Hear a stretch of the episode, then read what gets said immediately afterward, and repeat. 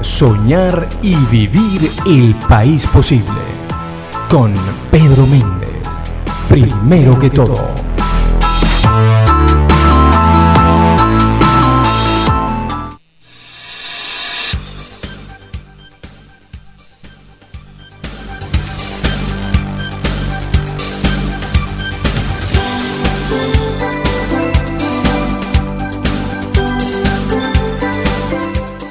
Vez más transmitiendo desde casa. No podemos estar en el estudio de Radio Comunidad por causa de la cuarentena y bueno, en realidad ya más que todo por la falta de combustible, la falta de gasolina que nos impide llegar a Radio Comunidad.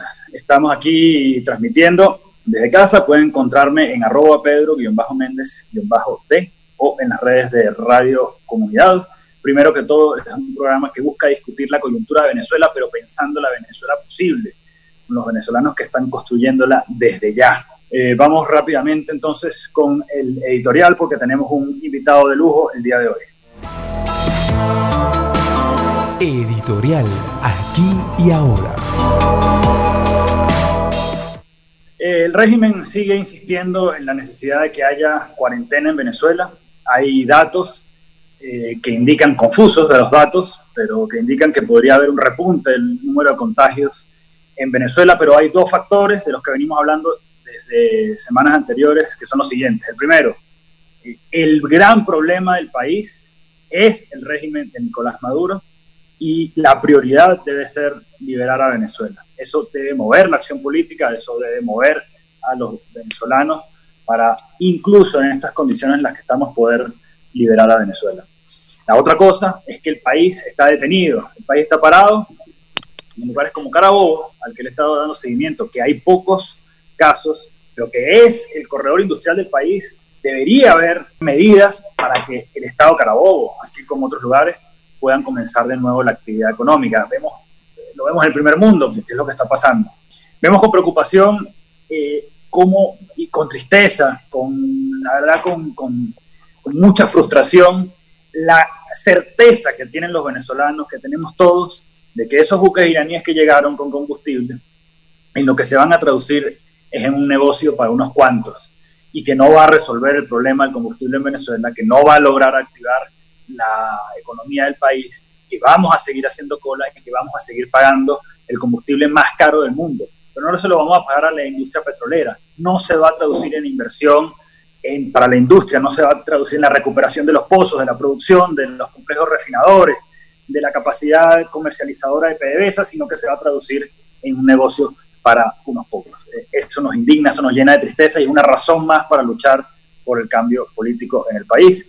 Vamos entonces con la entrevista del día de hoy. La Venezuela que estamos construyendo. La mañana de hoy estamos con una persona que, la que puedo decirle, profesora, ¿no? Dice por ahí profe a una cantidad de gente, pero la verdad es que quien está hoy en, el programa tuvo el gusto de que haya sido mi, profesora, es internacionalista, doctora en ciencias políticas de la UCB, fue directora de la Escuela de Estudios Liberales en la Universidad Metropolitana y eh, jefa del Departamento de Estudios Internacionales de la misma universidad, es miembro de la Mesa de Análisis del Centro de Estudios Políticos y de Gobierno de la Universidad Católica Andrés Bello, conferencista, autora sobre temas internacionales, asuntos latinoamericanos y política exterior venezolana. Está con nosotros el día de hoy Elsa Cardoso. Bienvenida, profe. Buenos días, encantada de estar por allí, pero gracias por esa presentación, a ver si me porto bien. Estoy seguro que sí. Profe, ah. vamos a entrar en materia de una vez y le voy a hacer una pregunta que, es inevitable hacerla en este momento. Mm. Eh, creo que es prácticamente, ha sido la norma en los últimos, primero que todo, que hemos hecho. Eh, su análisis, ¿cuál es su análisis? O mejor dicho, ha habido un debate grande sobre cuál va a ser la, o cómo va a ser la política internacional, la geopolítica en el mundo saliendo del coronavirus y los posibles cambios en los balances de poder. ¿Qué, observa usted y cuáles cree que podrían ser algunas tendencias importantes a tener en cuenta? Mira, pero yo lo, que veo así en términos generales, hablando de geopolítica, geopolítica entendida como orden, balance de poderes e intereses, ¿no? En el sentido más amplio, no en el sentido tradicional de la geopolítica de Ratzel y estas, estos elementos que se basan exclusivamente en el Estado y lo territorial, sino mucho más allá, eh, incorporando otros elementos como lo que estamos viendo en intensidad, como el elemento la economía, la tecnología, que es un, tema bien importante, eh, la gobernanza, que es otro elemento importante a nivel mundial, pues yo creo, como yo lo veo, es que se va a acentuar lo ya existente. Y lo que se está acentuando, y, creo que se va a seguir acentuando y se acentuará más, es la, desproporción entre dos elementos que son propios del orden internacional. Uno es el elemento de poder, ¿verdad? El de las capacidades de los estados, y el otro es el elemento eh, de legitimidad, las leyes, las normas, la institucionalidad. Yo creo que la institucionalidad internacional está siendo muy golpeada, ya lo viene siendo desde hace tiempo, eh, y va a salir eh, en condiciones en las que mm, va a reclamar fortalecimiento, robustecimiento frente a una, a una emergencia muy dura de poderes que mm, tienen han acentuado, han, profundizado su visión unilateral de la política, de la política internacional. La construcción de ese orden multipolar no es otra cosa que del que se, tanto se habla, no es otra cosa que una propuesta de un unilateralismo, ¿no? Unilateralismos que además eh, debilitan las reglas, las normas que favorecen a los países más débiles, que son las que le permiten a los países menos fuertes, eh, que van a resultar además eh, más, más grave y negativamente afectados por, por toda esta situación, eh, son los que le permiten una cierta, eh, unas ciertas ventajas de, la, de su articulación internacional. Eso es lo que yo veo como más grave. Y anoto tres cositas dentro de lo que yo veo venir, ¿no? Insisto, y es acentuación de lo que ya venía, ¿no? No es algo propiamente nuevo, ¿no? Eh, creo que hay una, ha una, durante la pandemia está habiendo como una contención de los problemas que las sociedades tenían en condiciones de, de normalidad, incluidas las protestas sociales, la inconformidad y las expresiones más diversas de, de, ah, reclamo ¿no? a los gobiernos. Eh, yo creo que eso, esa contención no, va a durar así y creo que más bien está produciéndose un efecto de acumulación y el desafío va a ser enorme, enorme porque no hay manera de contener lo que se sigue acumulando y agrava con la pandemia. Lo segundo es que se están acelerando procesos autocráticos de autocratización de gobiernos que ya hemos estado viendo en los últimos años en los últimos 13 años, según los índices de democracia este, más respetables, eh, lo que estamos viendo es que se acentúa la conducta autocrática, se acentúa la, violación de derechos humanos, la desconsideración de estos derechos en nombres o cubiertos con el paraguas de la pandemia. Eh, lo que ocurre no solo en regímenes autocráticos ya declarados como tales, sino en otros que se van autocratizando en el camino. Pero al lado de eso, así como decía lo de la, contención, que al final no elimina las razones de la protesta, sino que las acumula y se agravan, aquí lo que está ocurriendo también, hay que anotarlo, es unas señales de alerta constantes, ojo avisor mucho más agudo sobre esas violaciones y denuncias permanentes eh, eh, como nunca antes, eh, uno lo ve desde la Oficina del Alto Comisionado de Naciones Unidas, desde el sistema interamericano, la Comisión Interamericana ha hecho muchos y fuertes recordatorios, también organizaciones no gubernamentales que no cesan de denunciar esas violaciones. Entonces ese, ese es un factor que también está allí. Oye, y por último, los arrestos estos desglobalizadores y nacionalistas, ¿no? que estamos viendo exacerbados ahora. Eh, la pregunta es, y hay otro gran pero, bueno, si eso se puede sostener en un mundo que es, eh, vamos a decir, incontrovertiblemente interdependiente. La pandemia lo, lo, seguirá evidenciando en los meses por venir y probablemente por más allá de este año, y la recesión económica también. Este, ahí lo vemos en Europa, para poner un ejemplo estamos viendo en estos días, la dificultad de los europeos para ponerse de acuerdo en mutualizar las, fórmulas de, apoyo a los países que tienen más dificultad para invertir en la recuperación. ¿no? Eh, sobre eso último eh, que menciona, sobre la, ese, esos impulsos, eh, digamos, de, romper con la globalización, de los países meterse dentro de sí mismos. Un amigo me comentaba desde Bristol que el gran logro del alcalde o el que el alcalde vende como el gran logro en este momento de su gestión es haber detenido la ampliación del aeropuerto, porque detener la ampliación del aeropuerto implica que menos personas extranjeras visitarán Bristol y por lo tanto Bristol será más seguro contra posibles pandemias tipo coronavirus. Y le pregunto, ¿será que debemos, digamos, quienes tenemos responsabilidades políticas, la cadena, etcétera, generar algún tipo de movimiento en defensa de las virtudes de la, globalización, de, digamos, de la, de la, apertura, de las facilidades que da la interconectividad, etcétera?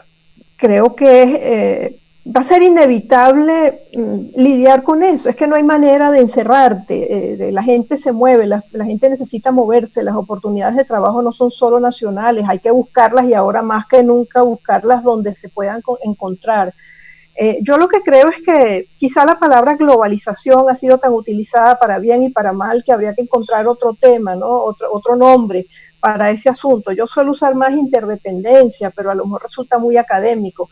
El caso es que no nos podemos aislar este, y es profundamente mm, inhumano, eh, yo diría que antidemocrático aislar a las personas. Eso es parte de la libertad de, de movimientos, eh, de la libertad de movilización, de ubicarte donde te quieres ubicar. Eso es cercenar las libertades, ¿no? Y eso además no te protege, a fin de cuentas, no es verdad que te va a proteger porque va a ser imposible convertir a tu país en una cápsula, ¿no? Eh, habrá que ver, por cierto, hablando de países cápsulas, habría que examinar qué está pasando en Corea del Norte, ¿no? Tan encapsulado como está. Y lo único que se conoce al parecer en materia de pandemia son imágenes aéreas en las que se ven hospitales, armando hospitales de campaña en algunos lugares, ¿no? Porque no se han podido cerrar a la, a la, fuerte, la fuerte movilización de la frontera con China, eso es imposible. Entonces, eh, yo creo que eso es una fantasía, una fantasía peligrosa, una fantasía que tiene mucho de autoritario, eh, de negación de las libertades de la persona. Yo lo, yo lo trabajaría por ese lado, yo creo que es francamente inhumano plantearse algo así. Profe, eh, viniéndonos al, al plano nacional, o mejor dicho, al plano internacional, pero más referido a Venezuela. Eh, yo, no, yo siento que hay una especie de paradoja en cuanto al tema, a los temas internacionales que tienen que ver con Venezuela eh, hoy. ¿Por qué lo digo?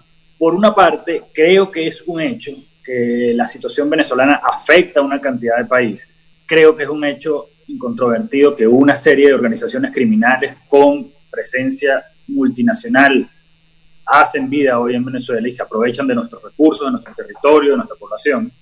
Eh, pero además, eh, por, esos temas puede convertirse en un tema, digamos, peligroso para la región y para el hemisferio, pero al mismo tiempo yo percibo, incluso eh, hago un mea culpa como político de eso, de que muchas veces eh, sobredimensionamos la importancia que puede tener todo esto que acabo de decir para otros países.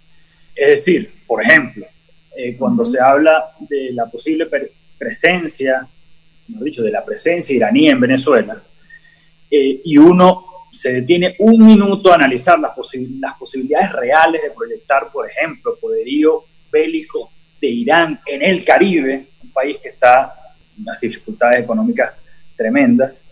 Eh, o, por ejemplo, cuando uno dice, el problema de la inmigración en el resto de América Latina es un problema grande, pero es mucho más costoso para cualquier país, este, eh, digamos, inventar una, una, una intervención militar, una coalición de países de América Latina. Es decir, si hay una influencia grande eh, de los problemas venezolanos en la región, en el, hemisferio del mundo, pero también al mismo tiempo somos un pequeño país o nos hemos convertido en un pequeño país poco trascendente. ¿Cómo ve usted esto? ¿Coincide conmigo? Sí, bueno, eso es una preocupación que creo que compartimos muchos, Pedro. Eh, la, preocupación de que Venezuela se vuelva irrelevante, mm, se vuelva posible eh, mm, una, relación que sea de mera contención para que la crisis venezolana no salpique demasiado al vecindario. Eh, Cuba, ¿sabes? Aislar, convertir a Venezuela en una isla, ¿no? Em, eh, y sí, esa es una gran preocupación y en este momento, mm, para añadirle a la preocupación, eh, por ejemplo, hoy, para, para verlo a través de un ejemplo, hoy eh, tiene lugar un encuentro virtual convocado desde Bruselas con apoyo de la Cancillería Española, pero es una iniciativa de la Unión Europea para recabar fondos, donaciones para la atención de, humanitaria a Venezuela, pero a los venezolanos en el exterior a los venezolanos que están en la diáspora y particularmente a los países latinoamericanos que están sufriendo el mayor impacto. ¿no? Eso, por un lado, es algo muy bueno, que bueno que se esté atendiendo, que bien que se haga este esfuerzo de financiamiento, el puente entre Estados Unidos y Europa, este, para el presente ya. El, pero digamos, ¿cuál es el otro lado de, de, esta, de esta iniciativa? Que se está prefiriendo atender el tema afuera, porque atenderlo adentro se ha vuelto muy complicado, está altamente politizado y particularmente por el régimen, por el, por el, por el gobierno de Maduro, tremendamente politizado. Hoy vemos una declaración, para horror de uno, algo así como que la ACNUR está haciendo una recabada de fondos para reunir fondos para sí misma, ¿no? Declara el canciller venezolano hoy. Entonces, esa campaña de politización, de desacreditar las iniciativas humanitarias que se distribuyen a través de canales neutros, confiables, para que lleguen a quien tiene que llegar. Esto, bueno, también contribuye a que se haga más costoso afuera. Eh, yo no llamaría eso intervenir, pero sí eh, eh, el ejercicio de la solidaridad, llamémoslo así, humanitaria, entonces se está canalizando hacia afuera. Aquí estamos corriendo ese riesgo que tú señalas y yo creo que no te voy a llevar la contraria, es que es así, efectivamente, estamos corriendo ese riesgo. Yo suelo recomendar en estos días la lectura de un artículo eh, que publicó eh, Stephen Krasner, titulado, fue en Foreign, Foreign Policy, titulado cómo, eh, cómo convivir con las dictaduras, ¿no? Encontrar la manera de convivir con las dictaduras en este momento. Y entonces la exigencia a fin de cuentas va a ser que haya una cierta gobernabilidad que se reduzcan hasta cierto punto esos riesgos de desbordamiento de las crisis nacionales de lo que tú estás hablando. Es decir, que haya una contención, que el lío sea adentro. Entonces, eso es terrible y naturalmente en una situación como esta de recesión económica global en la que hay tanta competencia por fondos internacionales, eh, Venezuela no está de primera en la fila, pero jamás porque no reúne los requisitos, porque eh, hay otros primero, porque tampoco hay garantías de que se va a utilizar los fondos como se deben utilizar. Entonces estamos en una, en una situación tremendamente entrampada y complicada y no hay que dejar de pensar en cómo salir de ella, ¿no? Y una de esas maneras es hacer un diagnóstico franco de lo que está ocurriendo, de cuánto salpica hacia afuera, de cuánto nos corresponde a nosotros y qué podemos hacer adentro, ¿no? ¿Qué podemos eh, hacer desde adentro? a, mí, yo, creo que es fundamental dos cosas. Es decir, por una parte, eh, plantear el caso una y otra vez, es decir, el caso venezolano y explicarlo afuera y explicar las, terribles consecuencias de una serie de fenómenos que están ocurriendo en lo interno para la región, pero además lo dramático de todo el caso, de todo el desastre humanitario dentro del país, que tiene que ser sujeto, digamos, de, de la solidaridad de las naciones, tiene que, ser presentado este caso una y otra vez. Presentado en un mundo en el que hay 200.000 prioridades. Yo recuerdo, eh, digamos, leyendo, investigando, por cierto, para mi tesis de grado, eh, sobre el tema del lobby en los Estados Unidos y la cantidad de cosas que, por ejemplo, un congresista en los Estados Unidos tiene como prioridades y la cantidad de intereses que le llegan y que le hablan y que le dicen que esto es lo prioritario. Cuando el congresista además es un congresista de Tennessee y que su principal preocupación es los trabajos en Tennessee, por decir algo, ¿no?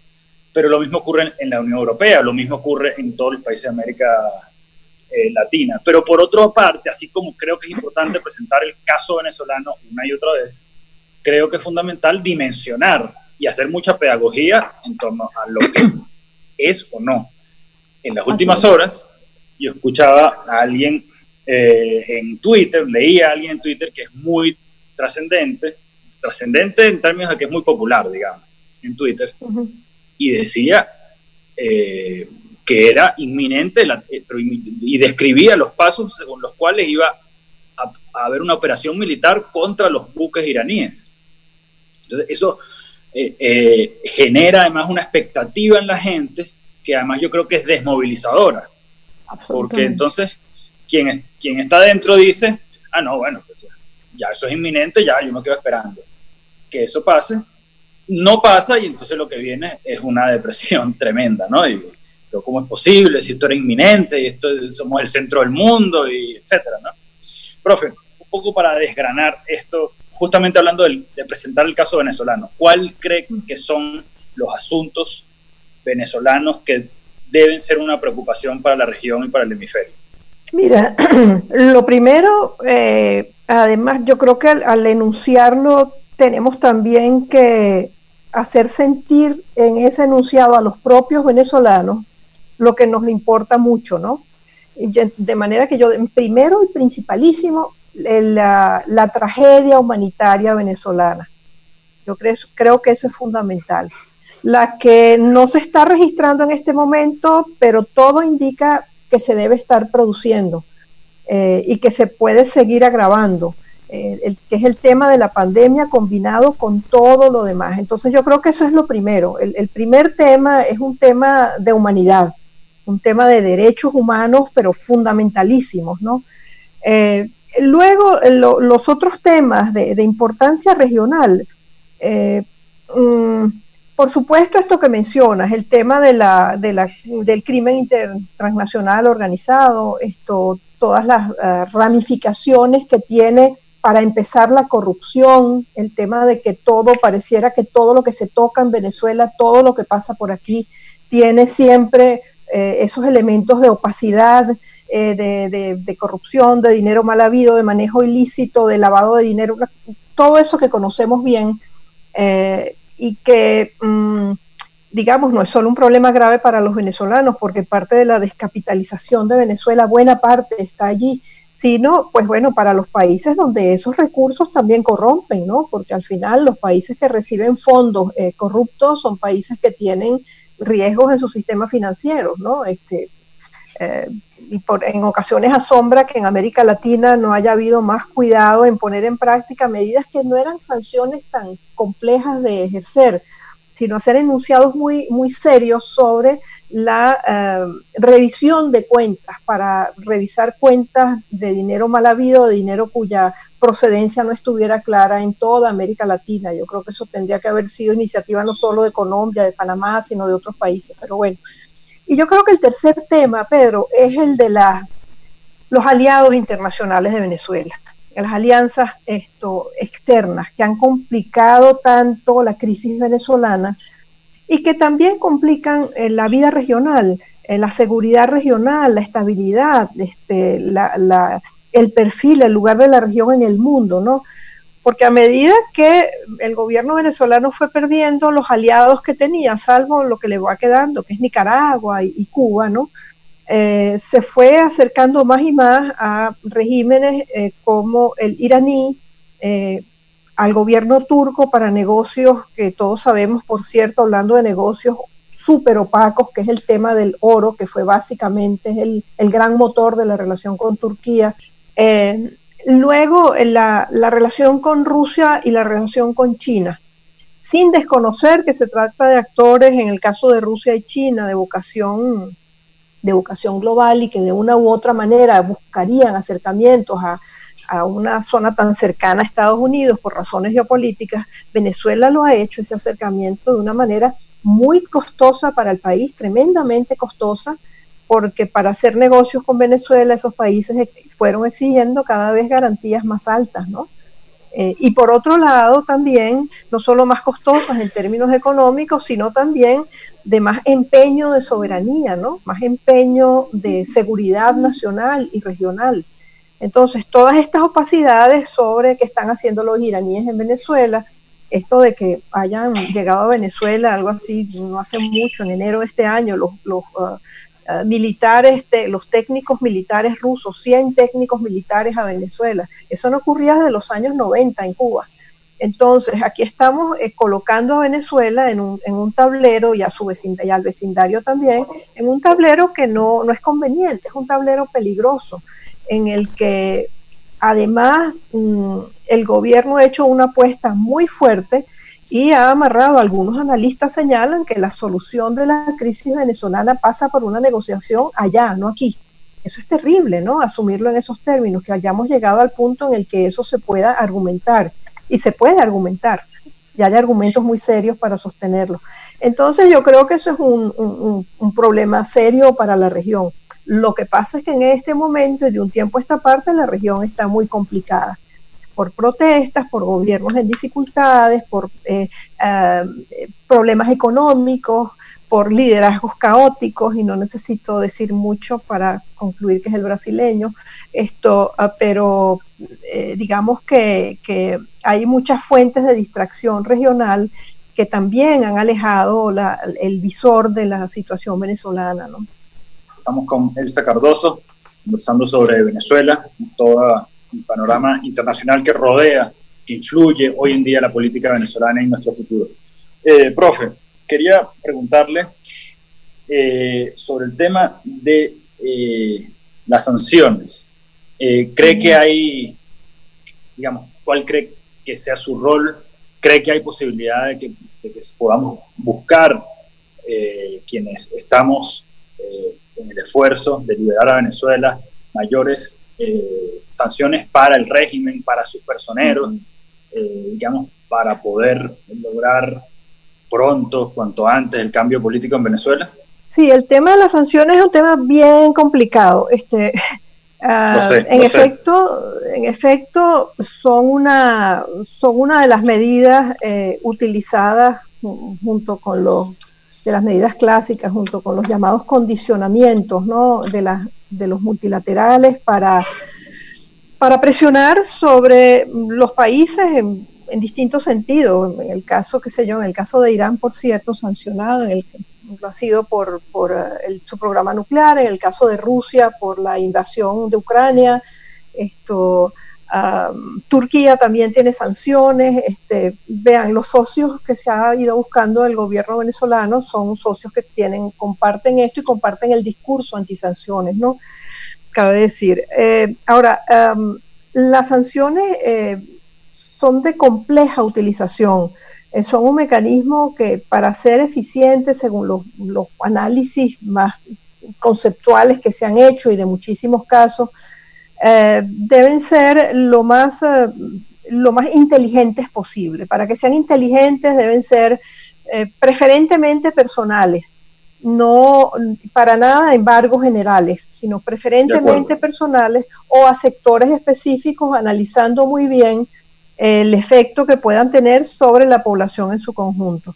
Por esa razón, tanto las sanciones europeas, que han sido muchas menos, que han sido básicamente personales, como las de Estados Unidos y en su conjunto estaba viendo ahorita suman 156 personas sancionadas en Venezuela, ¿no? individuos sancionados como tales. A eso hay que sumarles los familiares que en algunos casos están contemplados en estas sanciones.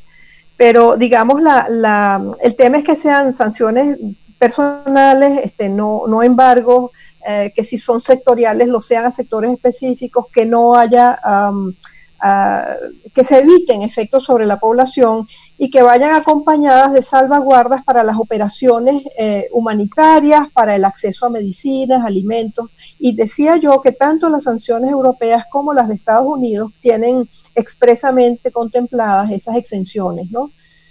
El problema suele ser, este, bueno, y el, otro requisito, vale, valga añadirlo, la otra, lo otro que es conveniente es que sean lo, más lo menos unilaterales posibles, los más compartidas entre diversos países que se pueda, por razones de eficiencia, porque así la presión es mucho más mm, de conjunto eh, y así se prevén las, mm, vamos a decir, las evasiones de las sanciones esto, pero también porque transmiten un mensaje más claro, ¿no? En este caso tendría que ser un mensaje más claro de eso que llamamos la comunidad democrática internacional. En realidad no ha sido así, ha sido más bien fuertemente del lado de Estados Unidos y en segundo lugar la Unión Europea.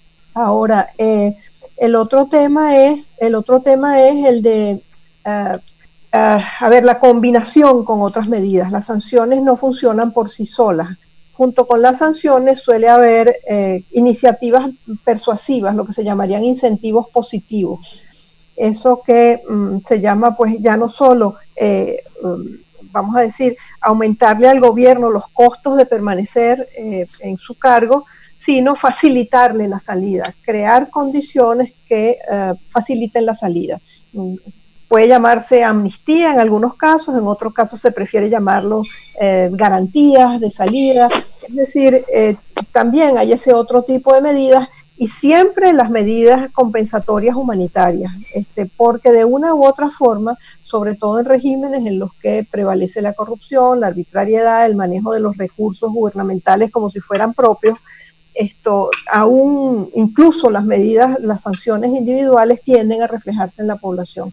Y por, por el otro lado está eso que se llama el sobrecumplimiento de las sanciones, ¿no?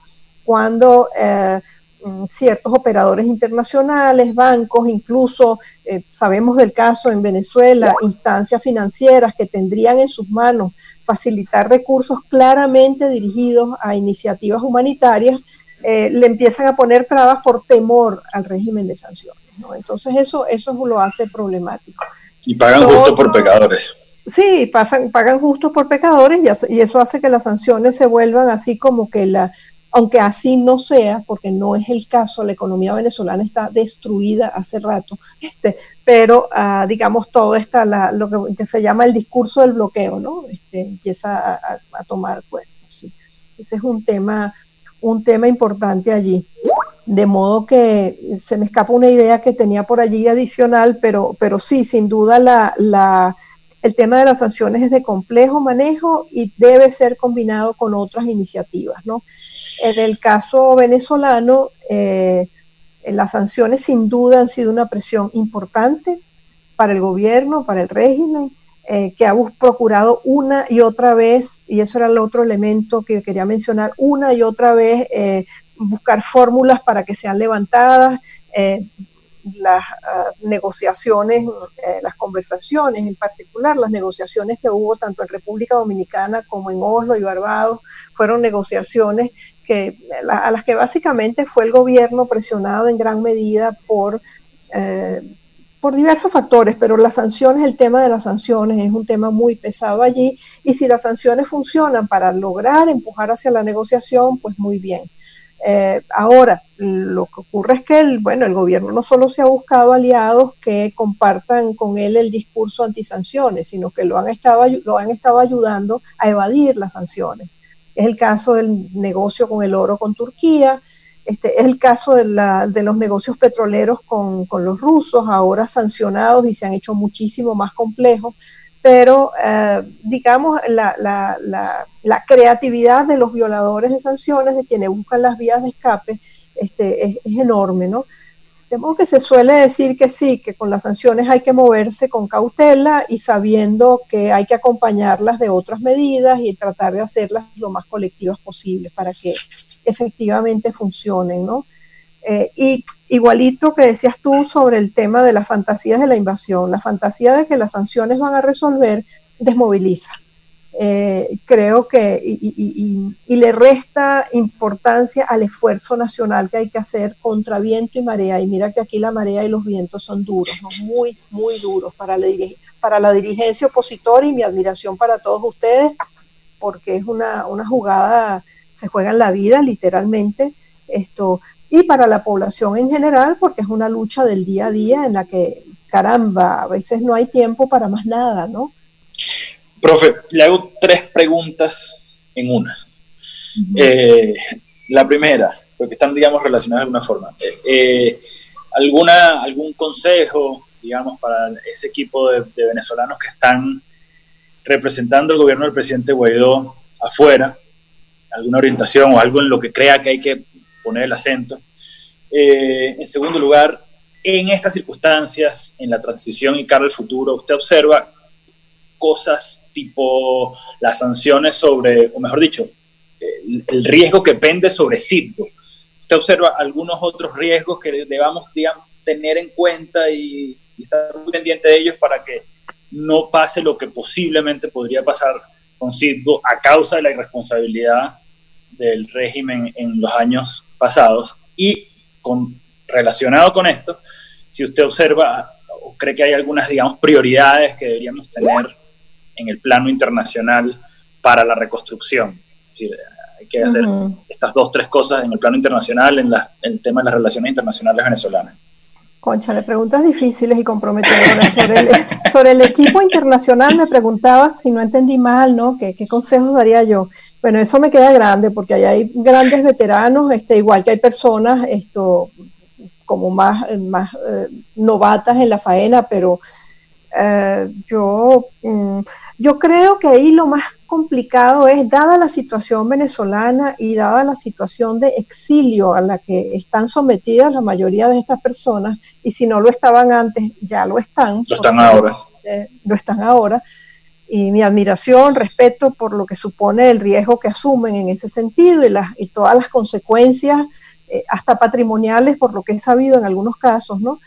Eh, y, duelen mucho más las personales, ¿no? Las, heridas personales de separación de la familia, en fin, estas, estas cosas terribles. Este, pero mm, con gran atrevimiento lo, lo, que diría es, en esas circunstancias se corre el riesgo de aislarse del día a día venezolano, del día a día de la dirigencia opositora nacional. Yo creo que allí eso es tremendamente importante mantenerlo. el engranaje el engranaje con lo que se discute, se debate y se propone aquí. Eh, eso es lo que yo recomendaría, porque es que el riesgo de estar afuera y verlo desde afuera eh, y no le pongo a eso ninguna intención ni ninguna ni ningún criterio de que me parezca que es que no hay capacidad o hay mala intención. No, no es que eso es natural. Es natural porque no estás aquí, este, la distancia, las comunicaciones, en fin. Pero yo creo que hay que hacer un esfuerzo muy grande, particularmente en este momento. Es un momento difícil para la oposición, muy difícil nacional y creo que también internacionalmente es complicado. ¿ah? Entonces yo creo que hay que hacer una, darse una sentadita, a ver cómo se logra esa mayor articulación entre lo que se acuerde aquí como estrategia, como fórmula, como contactos que hay que hacer, como prioridades que hay que ah, atender. Sobre lo segundo, allí sí es verdad que es un tema sobre el que me declaro no conocedora, el tema del manejo de los recursos fuera. Lo único que sí es importante, en lo que creo que insiste el procurador, esto, el procurador designado por el presidente interino, este, es en el tema de la transparencia. Eso es tremendamente importante. ser escuela de transparencia, porque eso es lo que se muestra hacia, hacia el mundo. Eh, entiendo que hay cosas que no se pueden comentar, que no se pueden decir, esto, porque hay unos bonistas que están allí como eh, buitres, ¿no? De verdad, la expresión vale allí, a la espera. Pero, pero creo que mm, hace falta quizá eh, ese trabajo hacerlo como con, con más cuidado, ¿no? y quizá más equipo, más diversidad en los equipos, eso podría ayudar también a, transmitir esa, esa, esa, esa, impresión, aunque desde luego las personas que están allí son personas que son absolutamente competentes en un área en la que de verdad no, no soy conocedora ni, ni podría dar consejos, no solo eso así como ciudadana, este, dar escuela. Oye, sobre los planes, eh, sobre los planes, ¿qué proyecto es más importante? ¿Sabes cuál me parece a mí esencial para reconstrucción? El de ir armando todo un aparataje de cooperación internacional, un aparataje grande de cooperación internacional en las áreas críticas que van desde la salud, desde la infraestructura de salud, apoyo, recuperación este, del sector salud, hasta temas de más largo alcance como educación. Yo creo que aquí hay un problema importante que atender, y no solo de educación en términos informativos, sino en términos formativos, ¿no?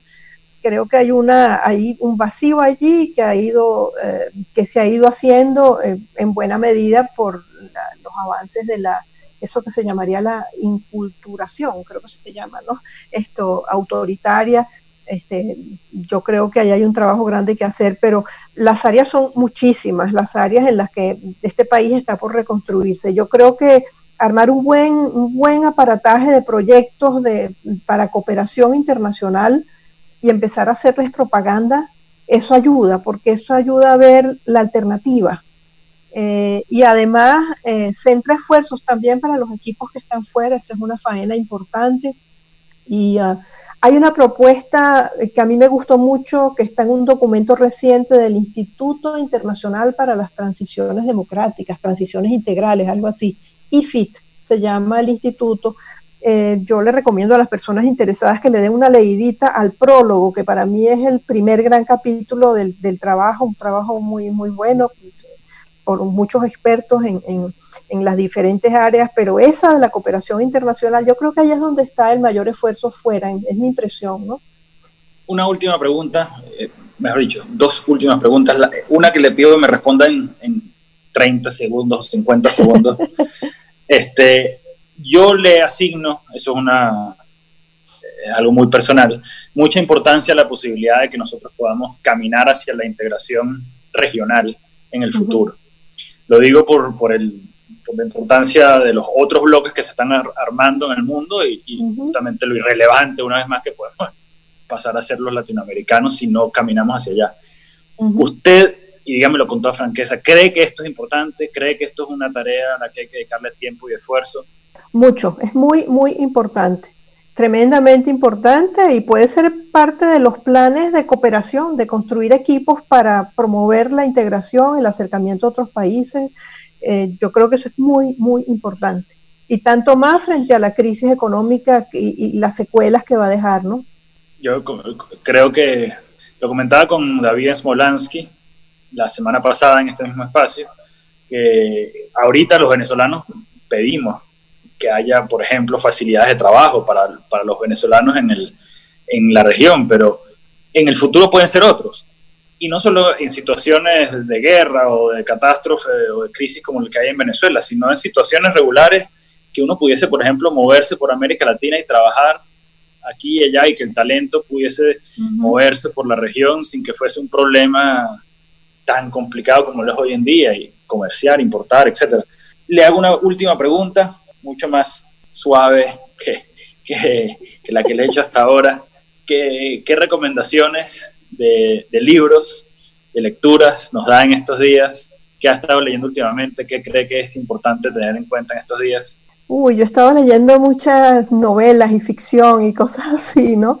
Y también cosas, no, oye, sabes que una, una lectura mía de estos días ha sido la de Víctor Frankl, El hombre en busca de sentido. Ese es un gran libro, un libro breve, está en internet, recomiendo su lectura porque en circunstancias como estas eh, es importante leer cómo uno puede encontrarle sentido a la circunstancia que vive y está en uno tomar decisiones para mm, darle sentido a, lo que está haciendo, a lo que sabe hacer, encontrar dónde está eso. ¿no? Es una gran, gran lectura. ¿Y series y películas?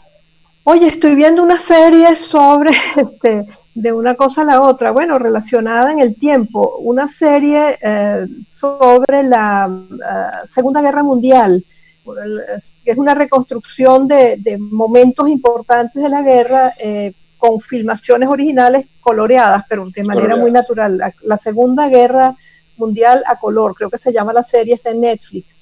Este, ya no puedo recomendar cosas de DirecTV, pero esto, Ah, esa es una, una, buena serie, la, encuentro, la encuentro interesante, ¿no? Así ¿Alguna película? películas, películas. Mm, de lo que yo he visto últimamente, mm, no he visto muchas películas así especialmente. He visto una muy bella que recomiendo también como algo muy particular, que es Loving Vincent, también en Netflix, que es una, una película construida con imágenes de los cuadros de Van Gogh.